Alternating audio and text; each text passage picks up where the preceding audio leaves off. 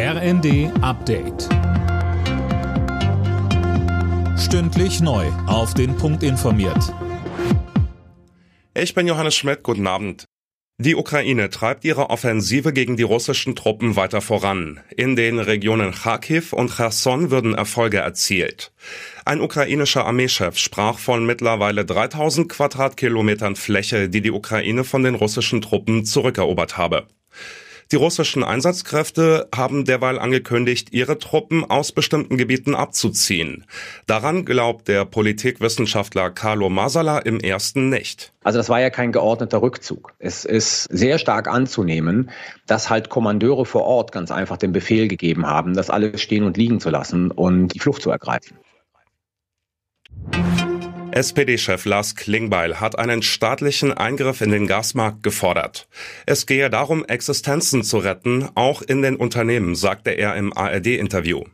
Die Bundesregierung müsse neben dem Eingriff in den Strommarkt auch dafür sorgen, dass das Gas bezahlbar bleibe, so Klingbeil.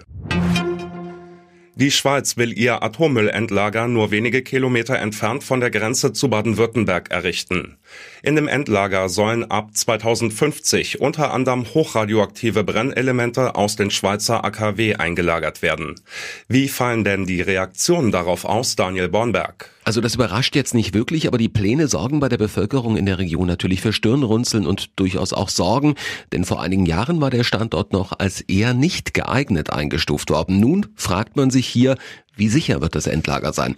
Auch die Frage der Trinkwasserversorgung beschäftigt die Gemeinden in der Umgebung. Zum ersten Mal ist Union Berlin Tabellenführer in der Fußball-Bundesliga. Die Partie beim ersten FC Köln konnten die Hauptstädter mit 1 zu 0 für sich entscheiden. Der SC Freiburg muss die Spitzenposition räumen, nach einem 0 zu 0 gegen Gladbach. Alle Nachrichten auf rnd.de